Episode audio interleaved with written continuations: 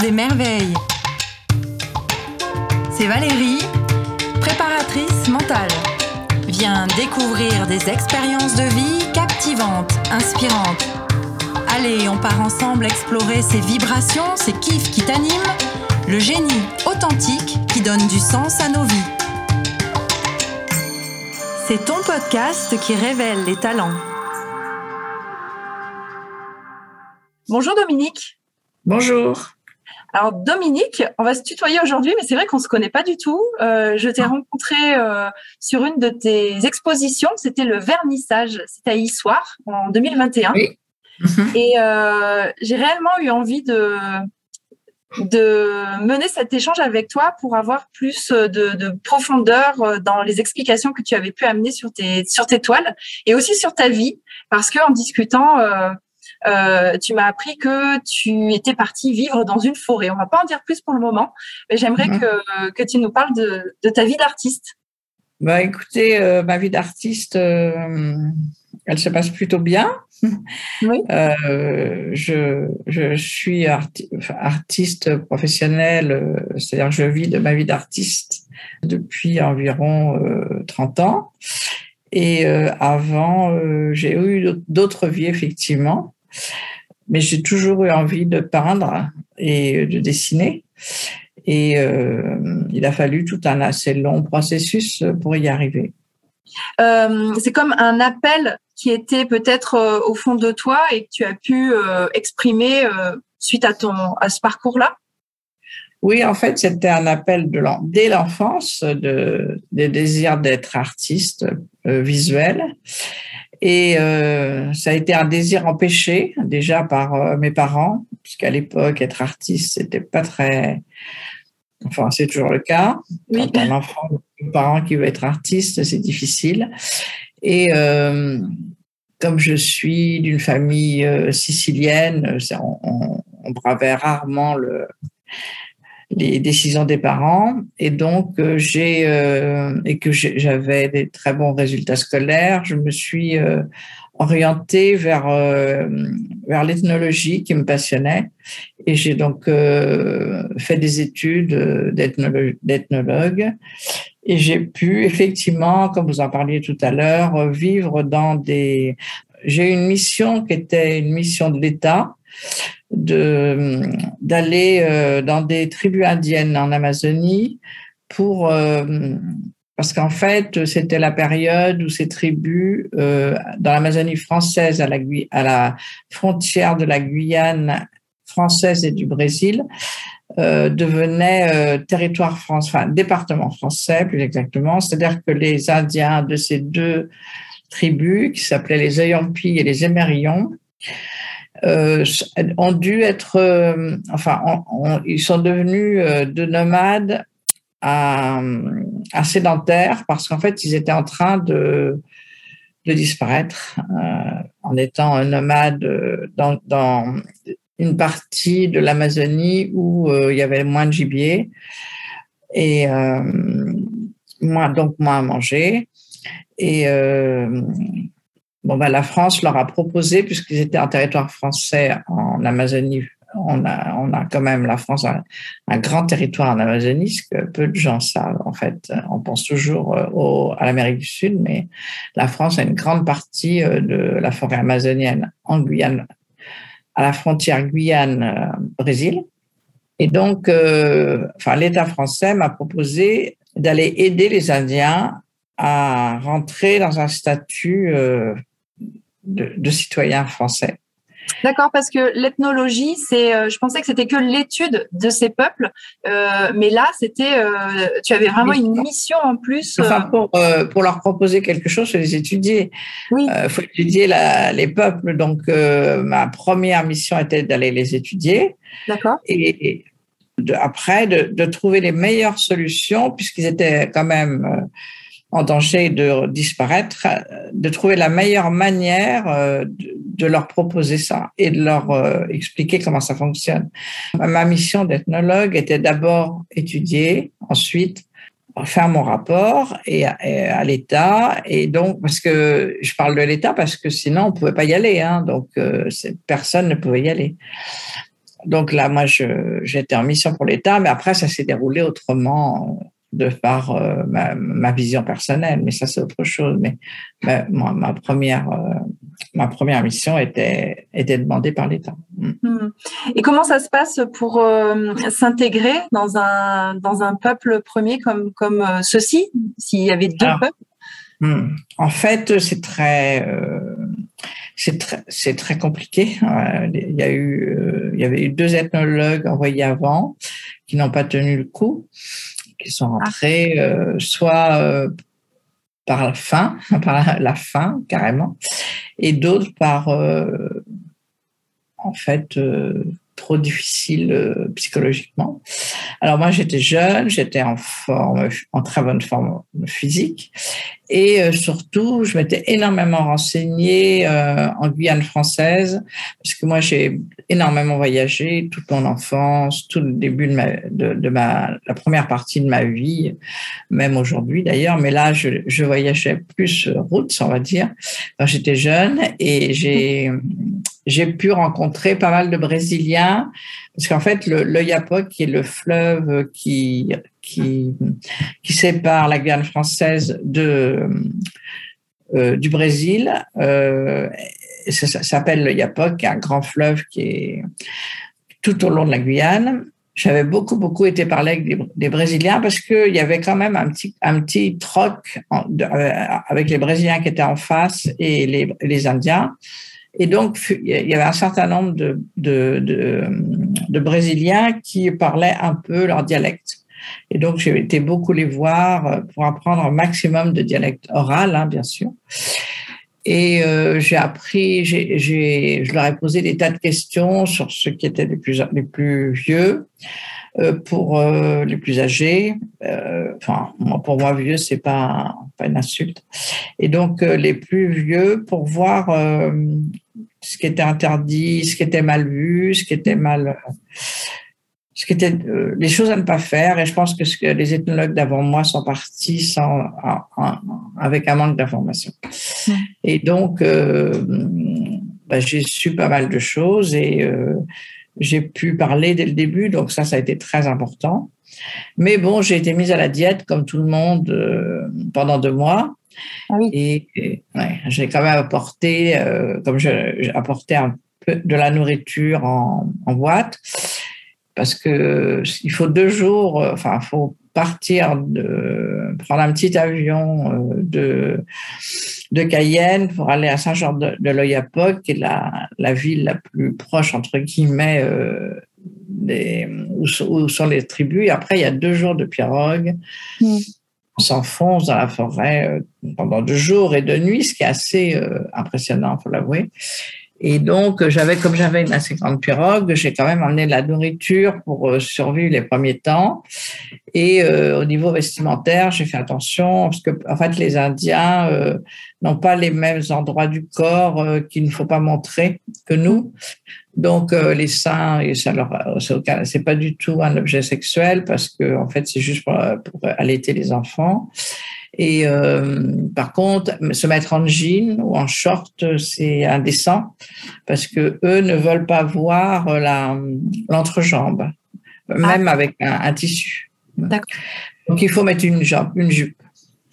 Donc ça, je savais ça. Donc j'étais en jupe et en, moi j'ai gardé un t-shirt parce que je n'avais pas l'habitude d'être seins nus. Donc, euh, mais je savais qu'on était habillé comme ça, alors qu'on aurait plutôt tendance à mettre un jean. Nous, euh, ou un short. Euh, voilà. Donc euh, j'ai pris que des robes short et des. je me suis habillée en, en, fonction. Et, et, les, deux, les deux mois de, de plus ou moins jeunes, c'était initiatique, c'était voulu de. c'est eux qui, qui l'imposent. Parce qu'en fait, quand on arrive, on ne sait pas chasser ni pêcher à leur manière, donc on n'a rien. Et Enfin, ils sont, ils au début, ils sont sans pitié, oui. Ils vous laissent vous débrouiller. Donc, euh, bon, boire, on peut toujours boire l'eau du fleuve, mais on est quand même euh, assez malade si on la boit directement. Et euh, manger, euh, ils donnent pas, non, ils donnent pas. Hein, c'est, oui, pour eux, si on tient de moi, c'est que on est déjà assez costaud physiquement on n'a pas de maladie. Enfin, pour le chaman, en tout cas, c'est ce qu'il pense et il se trompe pas parce que si on tient de moi, c'est qu'on est fort physiquement. Et donc, ben, moi, j'ai mangé des conserves, donc j'ai tenu avec, avec mes conserves. Et euh, j'avais amené aussi euh, un peu d'eau en bouteille pour éviter de boire euh, l'eau du fleuve directement. Et au bout, en fait, moi, j'ai eu, j'ai eu un mois et trois semaines. Et au bout de trois semaines, ils m'ont apporté quantité énorme, beaucoup trop d'ailleurs, de nourriture mhm. et d'eau qui avait, qui, était, qui avait bouilli, donc qui était, qui était saine à boire. Hmm. Donc là, ça a été, euh, ça voulait dire que j'étais acceptée. Et donc là, on a pu commencer à avoir des vraies euh, relations. Euh, alors, pour faire comprendre qui j'étais, pourquoi j'étais là. Et finalement, je suis restée plusieurs années. ah oui. J'ai fait un rapport à l'État en fin d'année, comme c'était convenu, mais je suis restée. L'État m'a dit que je pouvais rester, mais que j'étais plus rémunérée pour aucune mission. Et, euh, mais euh, je, enfin, je trouvais la vie avec les Indiens extraordinaire et donc j'ai pas, euh, j'ai pas voulu partir. Et justement, qu'est-ce que qu'est-ce que tu as vécu là-bas? Qu'est-ce qui était différent en fait dans cette vie-là? En fait, tout est différent. intégralement différent d'ici. D'abord, on est quand même en pleine brousse, donc il faut réaliser qu'il y a beaucoup d'animaux, que on vit dans des carbets, c'est-à-dire des maisons qui n'ont pas de, euh, de mur. Enfin, j'ai juste, euh, c'est sur pilotis, euh, du bois et un, toit en feuilles. Mais donc, on, mange, on dort à la, vue de tout le monde. Donc, déjà ça, parce a.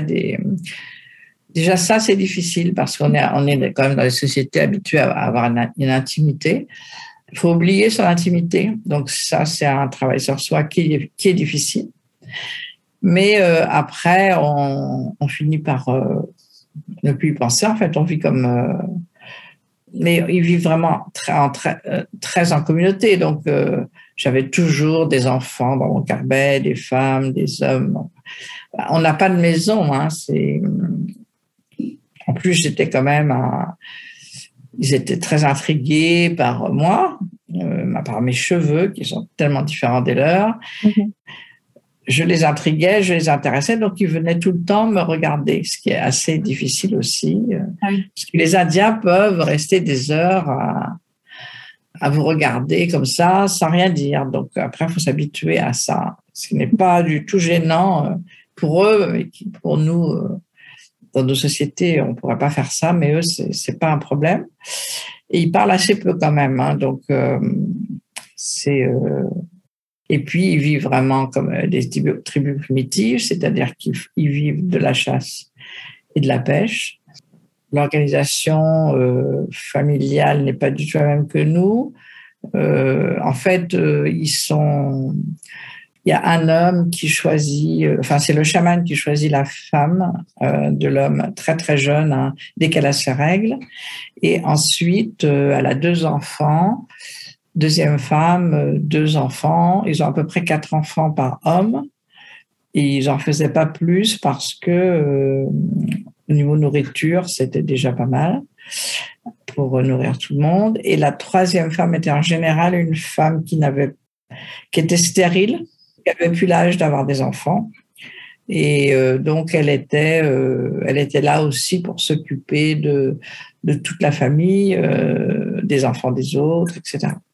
Et donc, les femmes stériles ont une position pas du tout comme, comme en Occident, une position très favorable. Oui.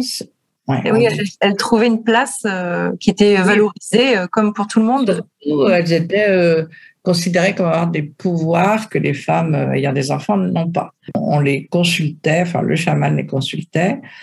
C'était plutôt un atout euh, d'être stérile, euh, donc l'inverse de chez nous en fait. Hein. Et voilà, en fait, c'est quand même là, moi, j'étais tombée sur deux groupes d'Indiens qui étaient des, groupes non violents, c'est-à-dire ils ne se battent jamais, mm-hmm. il n'y a jamais d'agressivité. Et bon, pour la chasse, ils, nourrissent d'abord leur famille, mais après, ils partagent. ils n'ont pas, euh, ils, ont des, enfin les sentiments comme la jalousie, la colère, ça n'existe pas. Et ça, c'est ça, c'est, je pense que c'est le plus révolutionnaire que j'ai vu chez. Ah oui.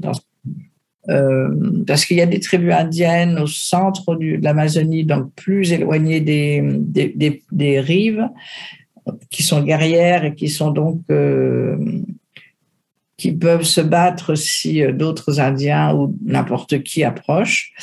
Mais euh, ces tribus-là étaient pacifiques. D'ailleurs, les tribus guerrières indiennes, euh, enfin, en tout cas amérindiennes, hein, bien sûr, on parle que des Amérindiens, là, n'ont jamais été vues par, par les Occidentaux. Hein, donc, on sait qu'ils existent, mais il y a très peu de, quasiment pas d'Occidentaux qui ont pu les approcher. Et il vit vraiment au centre de l'Amazonie qui est euh, inaccessible euh, au niveau de la, la brousse, c'est impossible. Enfin, à moins d'être avec un Indien, c'est impossible. Mm. Et eux n'y vont jamais. Et donc, il y a quelques, il y a quelques tribus guerrières qui veulent impérativement rester euh, en forêt, d'après, enfin, les études ethnologiques ont été faites euh, là-dessus, n'ont pas eu de contact avec la civilisation, non, donc ne savent pas que le monde existe ah oui. autrement que eux. Donc c'est pour ça qu'ils sont guerriers, hein, parce qu'ils savent pas qui est, qui est en face. Mm. Alors que eux avaient déjà donc rencontré des, des Brésiliens, savaient qu'il y avait des gens différents d'eux, vivant différemment, et donc étaient très curieux de, de ce, qu'ils appelaient le, le monde c'est mm. quoi? Dieu, c'est quoi? Euh, Pourquoi tu n'as pas d'enfant C'était toujours les mêmes questions, en fait, euh, parce que j'avais l'âge d'en avoir largement et j'en avais pas. Et donc, euh, des questions centrales, finalement, qu'on se pose très peu. Ça entraîne une introspection personnelle très importante. Justement, je voulais te demander quelles sont les, rencontres, euh, les, transformations en fait euh, que tu as vécues euh, durant durant ces années-là. Est-ce qu'il y a eu des rencontres spécifiques par rapport peut-être à une famille d'Indiens, peut-être une chamane qui t'a le plus amené à une introspection transformatrice, on va dire? Ouais. En fait, moi, j'étais célibataire, donc enfin oui, les Indiens, donc ont trois femmes et vivent en clan, euh, clan, de, clan de trois femmes.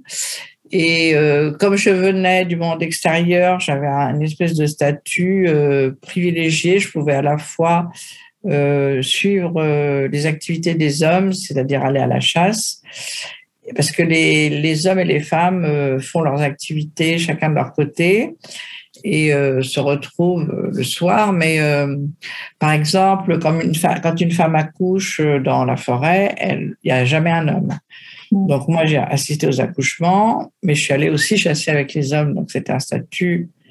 J'avais un espèce de statut très privilégié, mais pour eux qui venaient uniquement, bon, je pense de mon comportement parce que je j'ai été extrêmement attentive à, et à leur écoute, et aussi euh, au fait que je parlais quand même euh, un peu leur langue, et que donc, qui, qui n'est qu'une langue orale, hein, bien sûr, et que euh, pour eux, j'arrivais avec du respect, même si c'est pas un mot qu'ils emploient, mmh. mais euh, je n'étais pas une, je venais pas leur prendre quoi que ce soit.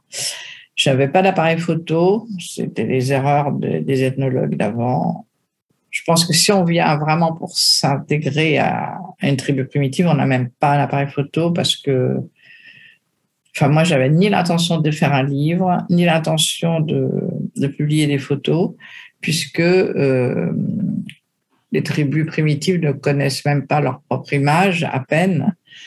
Euh, ils se sont vus un peu dans certains miroirs que des Brésiliens leur ont donnés. Et euh, j'en avais amené d'ailleurs euh, pas mal de miroirs. C'est des cadeaux, c'est un de leurs cadeaux préférés. Ah. Mais de là à prendre une photo, non. Donc, euh, j'avais fait pas trop d'erreurs hein, dans mon dans mon arrivée. Et puis, euh, oui, j'ai sympathisé avec plusieurs euh, familles, plus particulièrement, bien que j'étais avec toutes, hein, bien sûr. J'étais aussi, j'étais comme, j'avais quand même une radio avec Cayenne parce que avec l'hôpital de Cayenne en cas d'urgence. Et bon, j'ai sauvé quelques bébés, donc j'avais un espèce de statut.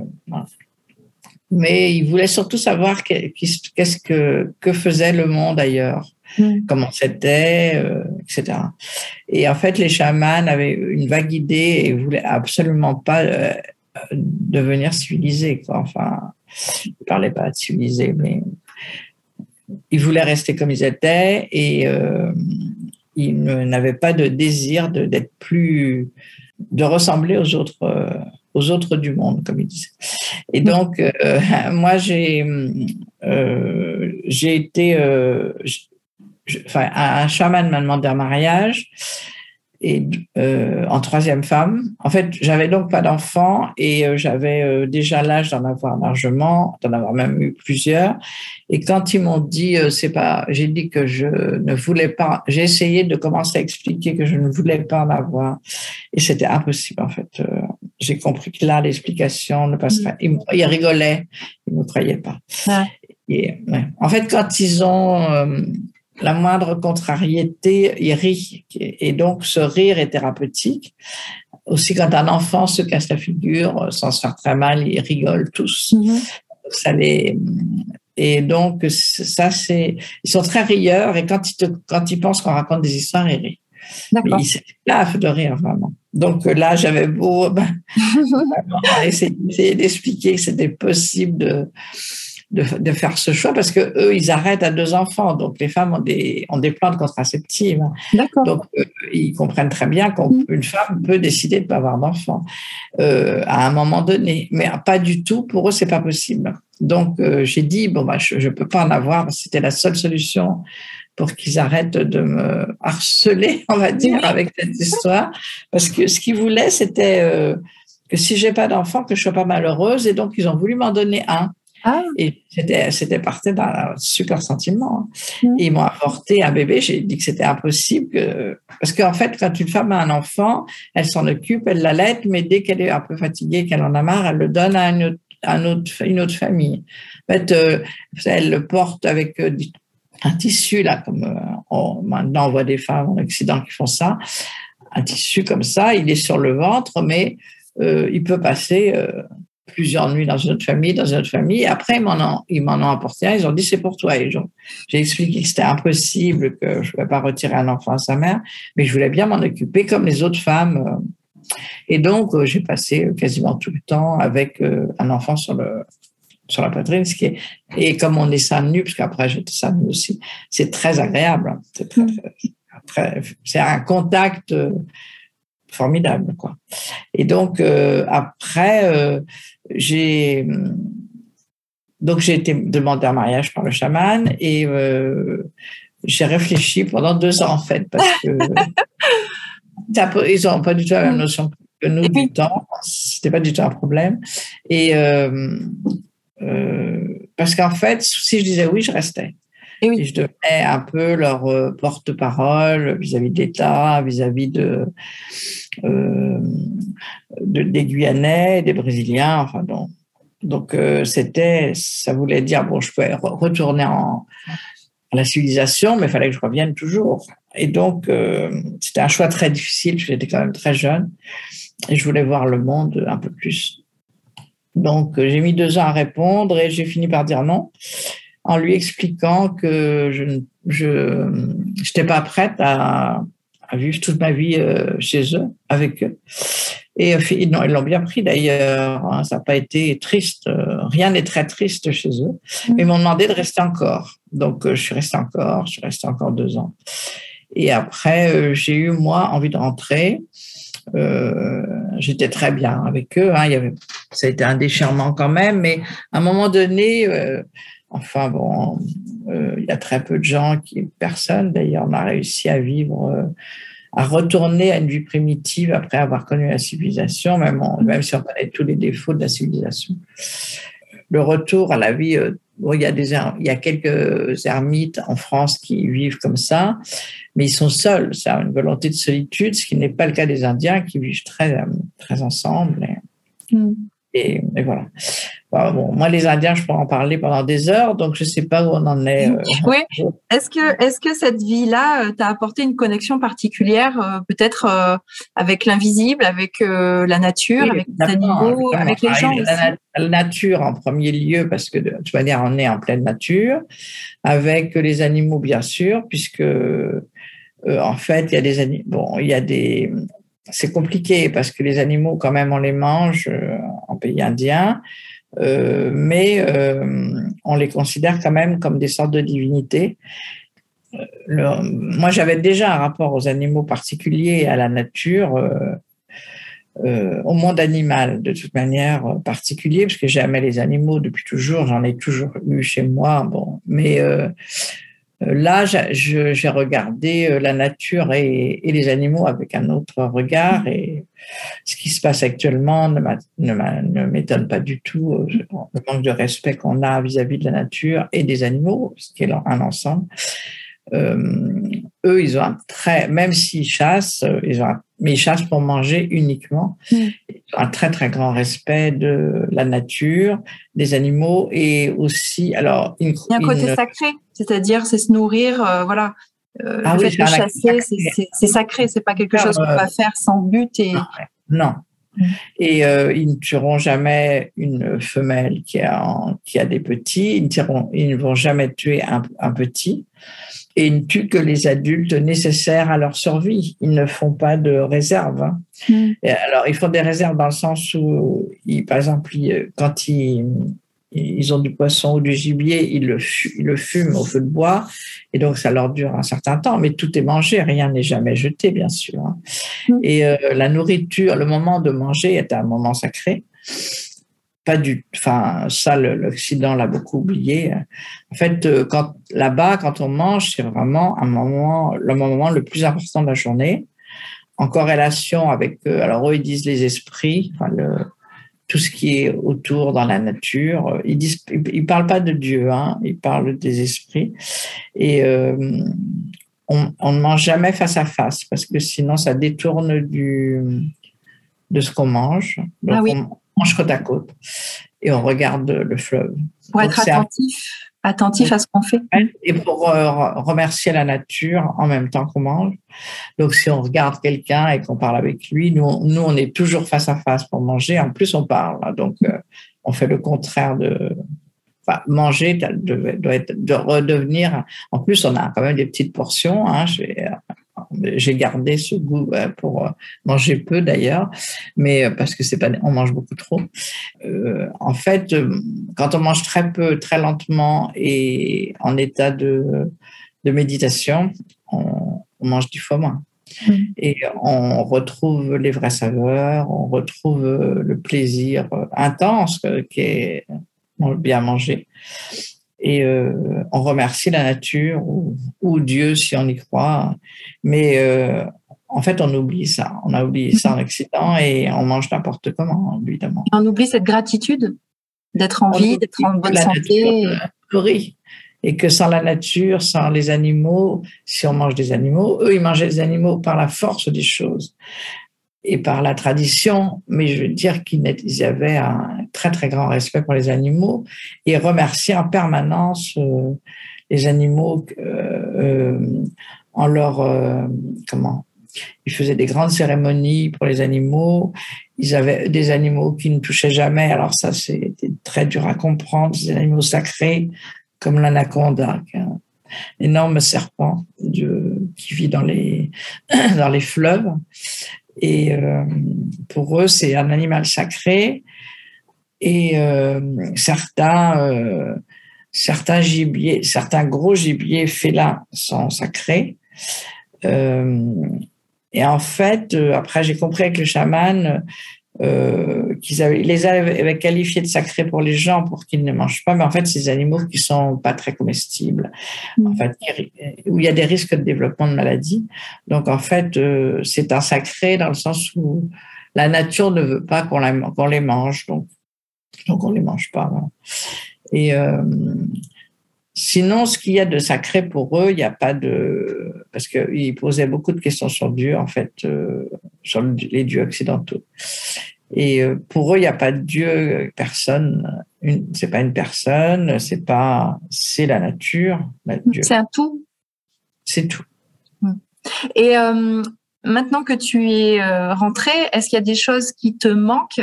Et quand tu étais là-bas, qu'est-ce qui te manquait de ce monde-ci?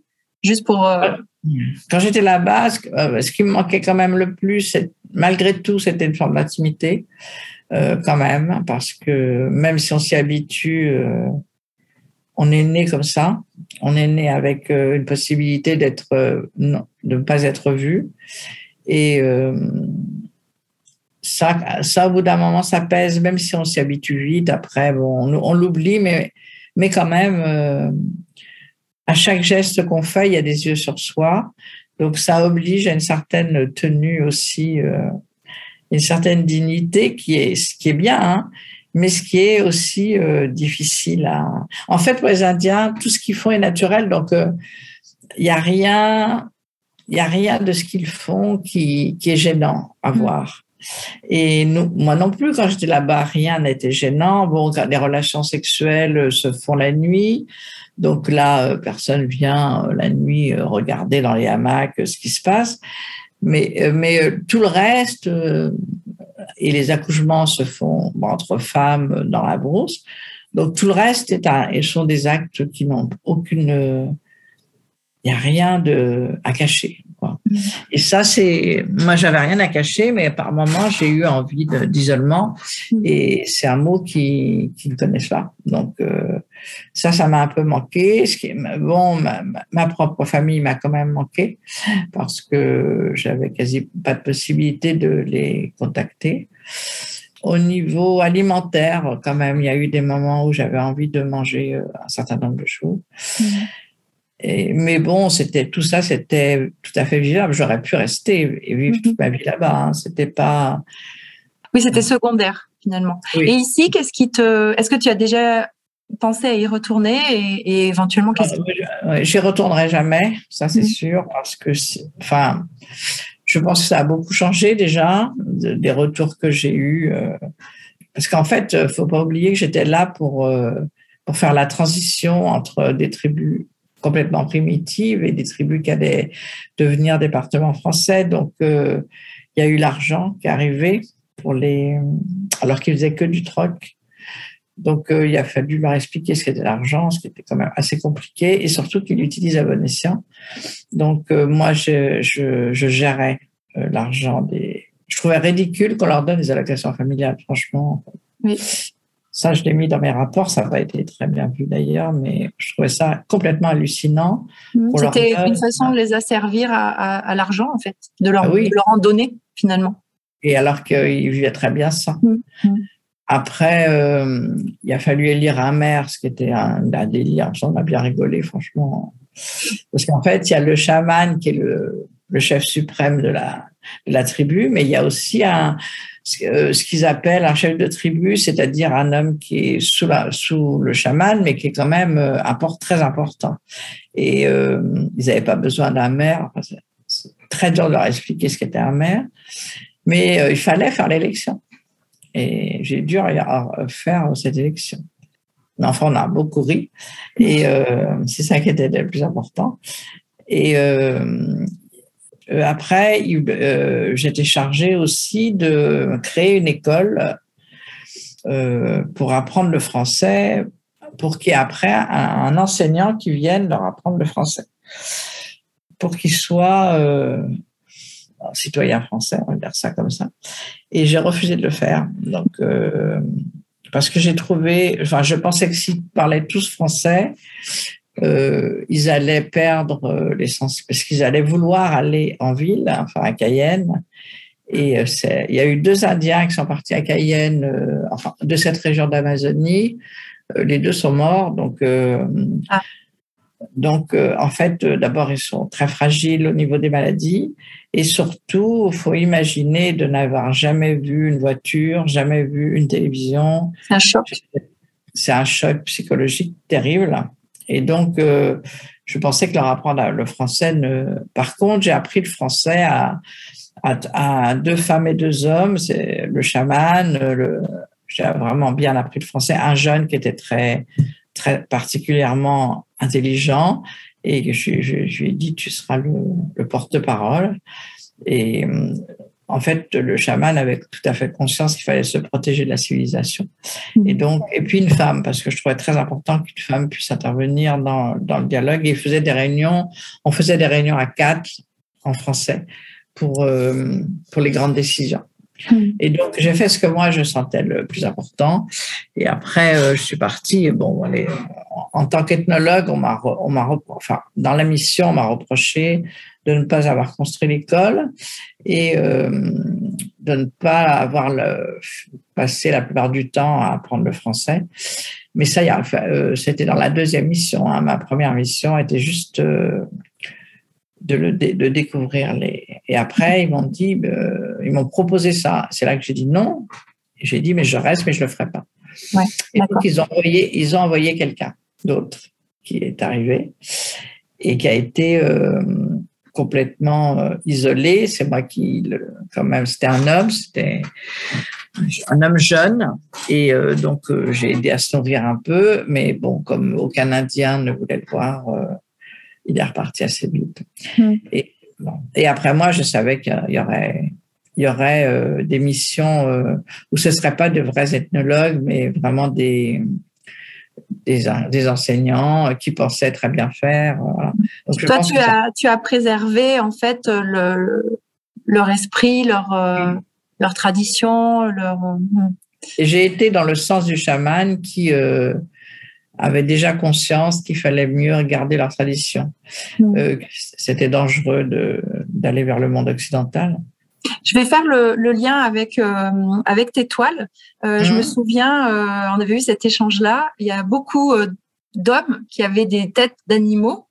Et mmh. de ce que je me souviens, hein, et qui étaient tous en, habillés en costume cravate. Mmh. Et on avait donc échangé sur le fait que quand tu étais rentré à Paris, tu avais trouvé que tous les hommes avaient perdu cette animalité. Oui, hommes et femmes, hein. les femmes aussi. Euh, je, je, peins, je peins les hommes, les femmes un peu moins, je trouve quand même. Mais quand c'est vrai que quand je suis revenue en France, ça a été un choc euh, terrible. En plus, je suis arrivée quand même de, de là-bas à Paris. Et j'ai mis euh, un, un, très longtemps à, à me re, réintégrer en France, enfin, à la civilisation.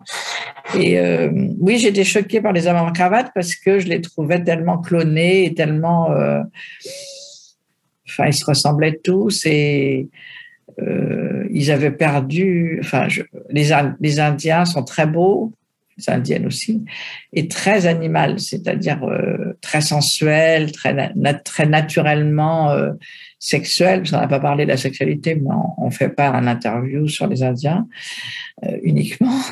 Et euh, la sexualité est présente partout, sans aucun, aucune gêne, ni aucun tabou. Donc, la seule chose qui est tabou, c'est d'avoir des enfants avec quelqu'un que le chaman n'a choisi, pas choisi, mais ça, c'est ah. parce que sinon, il y a de la, il y a de la, enfin, ils sont consanguins et ils risqueraient. Donc, c'est les seules choses taboues. Sinon, on peut faire l'amour avec qui on veut, hein, même si on mmh. est marié avec quelqu'un, c'est ah pas oui. un problème. Oui, on peut faire l'amour avec. Donc, elles ne font l'amour avec leur mari euh, officiel que quand elles sont fertiles. Le reste du temps, elles, elles font ce qu'elles veulent et ce n'est pas un problème. Mmh. Et, ça évite, il n'y euh, a pas cette notion de possession de quelqu'un? Mmh. absolument pas.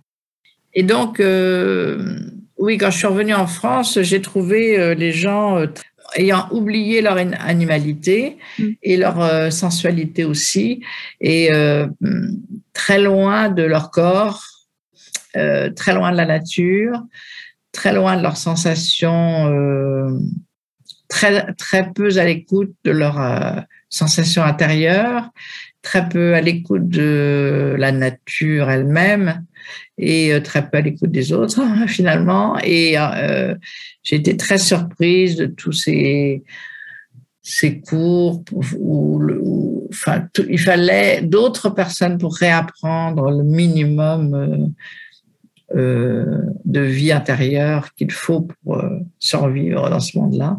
Et donc j'ai vu, c'est là que j'ai vu apparaître les coachs, les, les aides, à, les aides à tout, à manger. enfin, c'est incroyable qu'il faut réapprendre. Une, perte d'autonomie peut-être et de puissance de soi. Hmm? En fait, une perte de, vie intérieure. Son altérité, oui. Oui, son altérité. Et euh, c'est une jungle beaucoup plus difficile à la survie de la jungle de la ville est plus difficile que survivre euh, en brousse où une fois qu'on est accompagné de quelqu'un qui qui vous évite les plus grands dangers euh, on survit. Mm. et bon bien sûr que cette expérience elle est unique elle a après elle a elle a déterminé toute ma vie future. Tout le monde n'a pas la chance de d'avoir cette expérience.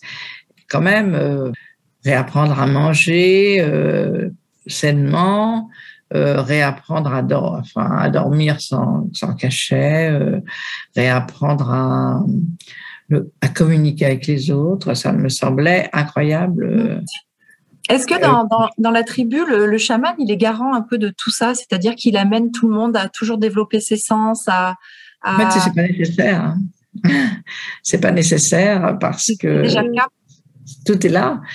En fait, quand vous vivez en pleine nature, il n'y a aucun divertissement autre que la nature. Euh, c'est la nature votre divertissement. Donc on peut, on perd pas de vue l'essentiel. Euh, quand vous mangez, c'est l'acte le plus sacré de la journée. Euh, quand l'amour est libre et quand les enfants sont les rois du monde. Hein, chez les Indiens, les enfants sont rois complets la vie est, est, gaie, heureuse, simple et connectée avec euh, l'univers. Donc c'est cette connexion avec l'univers qui manque en Occident mm. et le plus. C'est pour ça que mes personnages dans mon tableau ont toujours des petits traits qui montent euh, en haut et qui c'est pour leur rappeler euh, les petits traits rouges parce que le rouge c'est la couleur des Indiens. des petits traits qui montent vers le haut du tableau pour montrer que n'oublions pas d'être connectés. Quoi. Mais sans rentrer, enfin, je suis pas du tout quelqu'un qui est qui est euh, mystique euh, à l'extrême. Je suis, je suis, je vis une vie normale euh, en France, comme on l'appelle normale entre guillemets. Mais euh, je n'oublie, enfin, je n'oublie jamais la nature, les animaux et la connexion nécessaire avec l'au-delà, quel qu'il soit, chacun le, chacun le sien. Dominique, est-ce que euh, tu aurais un, conseil ou peut-être euh, quel est l'enseignement euh, que tu retires le plus de cette expérience?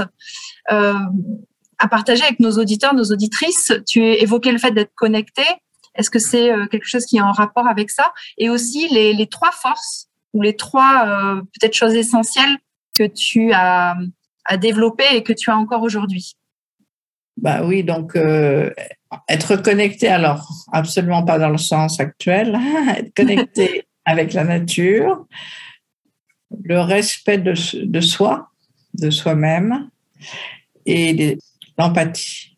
Parce que c'est trois choses qui me semblent déterminantes pour avoir une vie euh, euh, à la fois sereine et tout de même avec, euh, puisqu'on vit en société, n'oublions pas les autres. Mm. Et euh, un adage, une peut-être quelque chose que tu t'es toujours dit euh, pour être heureuse dans ta vie? C'est pas moi, hein, c'est le titre d'un film. Tous les matins du monde sont sans retour. Merci beaucoup pour, euh, pour ce, ce partage, Dominique. Une dernière chose, euh, j'aimerais juste que tu t'exprimes encore un petit peu sur euh, sur ton travail d'artiste parce que mhm. euh, maintenant il, il s'exprime de cette façon-là et je te laisse libre de, de, de partager ce que tu souhaites et puis on mettra un lien dans le descriptif pour que les auditeurs, les auditrices qui souhaitent voir ton travail eh bien, puissent te retrouver. Oui, donc en fait, euh, maintenant, je suis donc artiste peintre euh, et je, je peins essentiellement l'humain euh, parce que c'est mon sujet, c'est le sujet pour moi le plus important. D'une manière paradoxale, je ne peins pas la nature parce que je pense qu'elle n'a pas besoin d'être représentée, parce qu'elle est là et qu'il suffit d'ouvrir les yeux. les êtres humains, parce justement, euh, j'essaye de peindre leur. Euh, nos sociétés sont, isolent les, gens. Dans ma peinture, euh, les, les, personnes sont souvent isolées. Dans, dans, le sens où elles ne, même si elles sont avec d'autres personnes, il y, a, il y a, assez peu d'interaction. Ils flottent souvent. Donc, je ne fais pas des, des fonds structurés ou des fonds avec c'est des aplats ou des fonds avec des coulures, mais ce sont des fonds euh, sans. Ils sont comme euh, dans un état de. Oui, ils flottent en fait.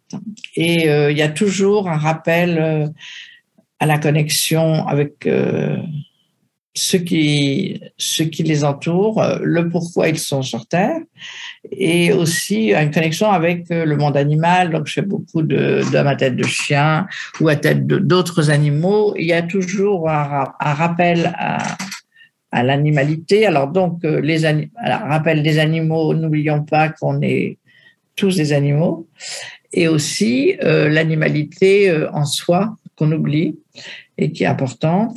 Donc, euh, c'est pas, ils sont pas aussi parlants que je dis mes tableaux. Après, chacun ressent ce qu'il veut. Hein. Mais euh, le fond de mon travail, c'est, euh, oui, c'est l'humain, euh, l'humain dans sa force quand même hein, et sa fragilité, donc son altérité, et l'humain en recherche spirituelle, parce que néanmoins, la société occidentale, elle a, euh, quand je suis arrivée, revenue de, l'Amazonie, j'ai trouvé que l'animalité et la, la, vie spirituelle étaient un peu oubliées, mais je trouve que nos sociétés essayent énormément d'y revenir et sentent ce manque en eux et donc euh, cherchent à tout prix à retrouver l'essentiel. Et en fait, euh, moi, j'essaye de peindre ces hommes et ces femmes-là la peinture est pour moi aussi une forme d'acte sacré. Hein. C'est pas euh, simplement, c'est ni un divertissement, euh, ni euh, ni une manière de gagner ma vie, bien que je gagne ma vie avec la peinture, mais c'est pas l'objectif n'est pas de gagner de l'argent. L'objectif est de pouvoir peindre librement. Donc, je dois vendre pour pouvoir continuer à peindre pour moi, la peinture est un acte, le dessin euh, sont des actes aussi sacrés que les autres, euh, sinon plus que certains autres. Et je ne peux pas vivre sans. C'est ma manière. Euh, en fait, parler, c'est c'est exprimer euh, euh, un dixième de ce que je veux dire, ou alors il faudrait qu'on ait un podcast de deux, trois jours, mhm. peut-être. Et là, je pourrais commencer à aller plus au fond des choses. Mais euh, en fait, toute limitation dans le temps pour moi est, c'est pour ça que j'ai quand même assez reporté notre notre interview, enfin votre interview, parce que ton interview, parce que en fait, je, je, je, ne supporte, je assez peu la limitation dans le temps. Mm. Et euh, moi, quand je peins, je n'ai aucune limite de temps. Il y, a le, il y a des moments où on est connecté plus que d'autres. Et donc, ça, c'est difficile de, de, de, le déterminer à l'avance. Et la peinture est ma, c'est ma respiration aujourd'hui. Donc, euh, oui, si j'arrête de peindre ou de dessiner, j'arrête de respirer. Donc, euh, effectivement, je ne serai pas là. Mais et euh, c'est euh, c'est ma manière à moi de, de, dire le monde, mais de l'aimer aussi et, d'aimer les, les, les, humains. Hein. C'est une façon de rentrer en, communication avec euh, le reste du monde. C'est un langage, la peinture. Hein. C'est un langage et c'est langage. Pour peindre ou pour dessiner, il faut faire le vide en soi. C'est-à-dire que donc, faut méditer un peu avant parce que si on, va peindre ou dessiner avec tous les, problèmes de la vie quotidienne, euh, en général, ce qu'on fait n'est pas, très bon. Donc, il faut faire, il faut faire le vide en soi. Quand je commence une toile, je ne sais pas trop où elle va aboutir. Et en fait, euh, je pense que la peinture et le dessin, parce que pour moi c'est indissociable, sont euh, de, l'inconscient du peintre à l'inconscient de celui qui regarde. Donc, euh, le langage est subliminal sans, sans que ce soit voulu. Enfin, moi, j'ai vu des gens me parler de mes tableaux d'une manière totalement différente de ce que j'avais, moi, fait, en fait. Et je, les ai laissés interpréter. Pour moi, l'interprétation, c'est la merveille de l'art, c'est l'interprétation par qui que ce soit, même qui ne parle pas la même langue. Euh, et donc, euh, c'est un langage universel et silencieux, ce que j'apprécie beaucoup aussi, et qui euh, permet justement ce les Indiens, précisément, les tribus primitives en général, hein, pas que les Indiens, pas que les Amérindiens, euh, vont de l'inconscient à l'inconscient en permanence sans, même s'en rendre compte. Et donc, euh, la parole n'est pas la priorité, c'est la c'est l'inconscient, l'inconscient à l'inconscient. Et donc, euh, la parole n'est pas n'est pas le meilleur langage qui soit. et, et, dans la société actuelle, c'est l'écrit ou la parole qui devient la grande priorité. Oui, je crois que il faut aussi revenir un peu au silence et revenir à, à l'écoute de son propre inconscient et l'écoute de, de l'inconscient des autres. Enfin, essayer en tout cas de, de faire un lien. Et c'est ce lien-là, pour moi, la peinture est pour moi ce lien. Hmm. On peut inviter nos auditeurs et nos auditrices à parfois euh, euh, garder le silence. Ah, bien sûr. Et euh, juste faire confiance à, la rencontre et à ce qui se passe de façon euh, inconsciente. les silences dans les sociétés occidentales sont souvent une, gêne. Et en fait, le silence peut être un atout extraordinaire pour tout. Parce que il se passe beaucoup de choses entre deux personnes dans le silence, parfois beaucoup plus que dans la parole. Et surtout, ben, le, langage, quand il n'est pas euh, pensé avant, euh, c'est du bavardage et le bavardage envahit la vie et la, empêche le silence. Et en fait, euh, le silence, il est nécessaire à son. Il suffit de se dire que le silence est nécessaire à son bonheur et ça, c'est à son propre bonheur. Et sans parler du bonheur de l'autre, qui est très content quand on se tait parfois.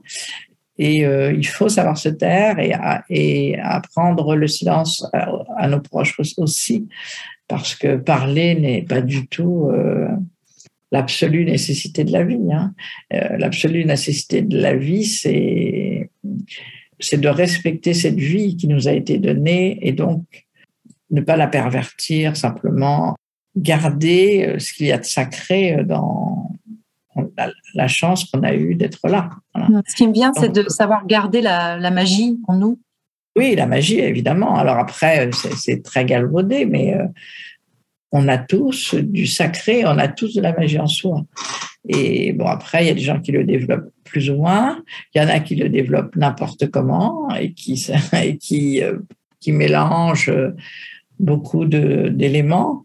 En fait, mais en fait, on a l'enfant quand il naît, il a de la magie, il a du sacré en lui. Après, il va le développer plus ou moins. Euh, euh, les artistes peut-être plus facilement parce que ils sont peut-être euh, plus proches du sacré que que les autres. Parce qu'on dit toujours que les artistes sont différents, mais c'est tout simplement ça. Et après, mais les gens qui ne sont pas artistes peuvent être très proches du sacré en en travaillant sur eux-mêmes. Je veux dire ça. Euh, la vie nous est donnée, euh, mais on a la vie qu'on se fait. Hein. Est-ce que, d'après toi, euh, une des barrières, ça peut être l'ego? Ah bah oui, L'ego, la recherche de pouvoir. On nous, on nous éduque en France dans, dans cette recherche de, pouvoir.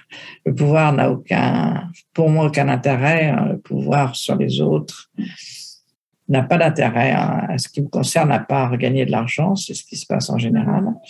Pour avoir un pouvoir sur l'autre d'une manière psychologique, ce qui est plus, ce qui est très grave. Donc, euh, le pouvoir, quand il est,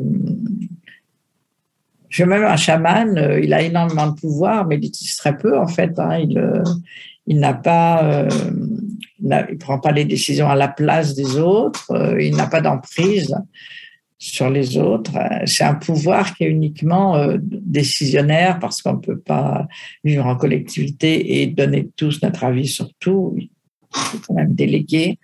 Et justement, on a des, on a des dirigeants qui sont très peu mystiques et c'est dommage parce que, bon, à part euh, le Tibet ou quelques pays extraordinaires qui ont des dirigeants mystiques, euh, les sociétés occidentales ont des dirigeants que pragmatiques. Donc, euh, malheureusement, ce ne sera pas ça qui sera développé en, premier. Ça sera mm. vraiment, oui, le pouvoir dans le sens du pouvoir de l'argent de la propriété, qui pour moi n'a pas beaucoup d'intérêt non plus, le fait d'être propriétaire, alors que de toute manière, on va, on va tous mourir pour être propriétaire de quelque chose à part de soi-même et de ses ou d'une œuvre d'art dont on n'est pas propriétaire d'ailleurs, parce qu'on dit que les œuvres d'art, même, si on achète une œuvre, on, est le garant pour la génération d'après. Donc euh, la notion de propriété, l'argent, sont pour moi des grosses perversions, mais après, euh, quand c'est dans des grosses proportions et quand c'est le but d'une vie. J'ai lu une citation ce matin, euh, je ne saurais pas dire l'auteur, qui disait euh, le pouvoir est souvent sert à faire quelque chose de négatif alors que l'amour suffit à être heureux et voilà. Mais l'amour parfois, tout amour n'est pas source de bonheur. Hein. Hmm. Après, il faut savoir aimer, savoir être aimé.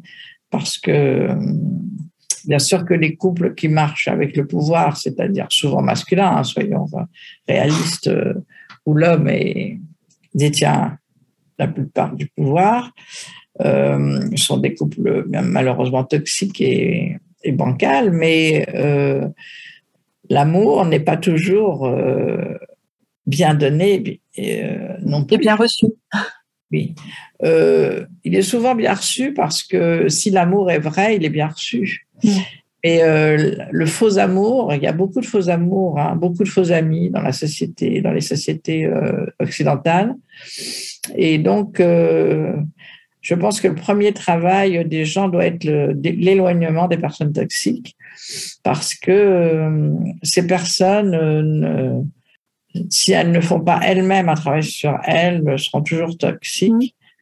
Et chez les Indiens, tu avais repéré des, personnes toxiques? Comment ça se régule tout ça? Non, il n'y a, pas. Hein. Non, parce que la toxicité, elle est, elle est amenée par la frustration. Mm. Euh, les gens toxiques sont finalement des gens frustrés qui veulent, qui, ont dans l'emprise sur l'autre un, un, plaisir malsain qui choisissent leur proie, entre choisissent, ils savent très bien qui choisir. Les Indiens n'ont pas de pouvoir, ne cherchent aucun pouvoir sur l'autre. Donc, euh, en plus, les règles sont préécrites. Enfin, le chaman, c'est lui qui choisit son, successeur.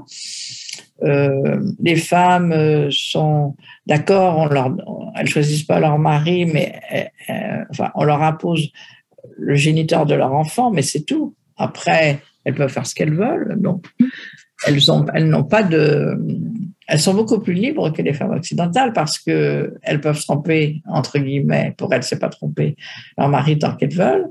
Elles, euh, elles ont pas beaucoup d'enfants, donc elles sont quand même pas. Euh, elles ont deux enfants, ce qui est un peu le rêve euh, finalement en Occident. avoir deux enfants, c'est à peu près l'idéal au niveau du travail et de la après, et comme elles les ont très jeunes, elles sont très jeunes, très libres, hein, puisque à 20 ans, à 20 ans, elles ont fait leurs deux enfants, elles. Donc, euh, et elles sont très, elles s'amusent beaucoup, elles se moquent énormément des hommes, comme elles vivent euh, beaucoup, quand même, un grand, de grands moments dans la journée juste entre femmes. Elles, rigolent beaucoup sans que les hommes sachent pourquoi. Et Finalement, c'est un jeu? Ben, la vie est un jeu, hein ce serait quelque part votre euh, devise, ta devise, euh, de proposer aux auditeurs et aux auditrices de, faire de leur vie un jeu Une forme de jeu sérieux, mais un jeu, oui. Au revoir. C'était Dominique Albertelli, ethnologue et artiste peintre. Elle a appris à se connecter à l'essentiel et vous invite à être à l'écoute de votre inconscient. Si tu souhaites aussi partager ton talent avec nous, ou si tu connais une prochaine merveille, Contacte-moi sur les réseaux sociaux. Valérie Buisson, podcast Les Merveilles.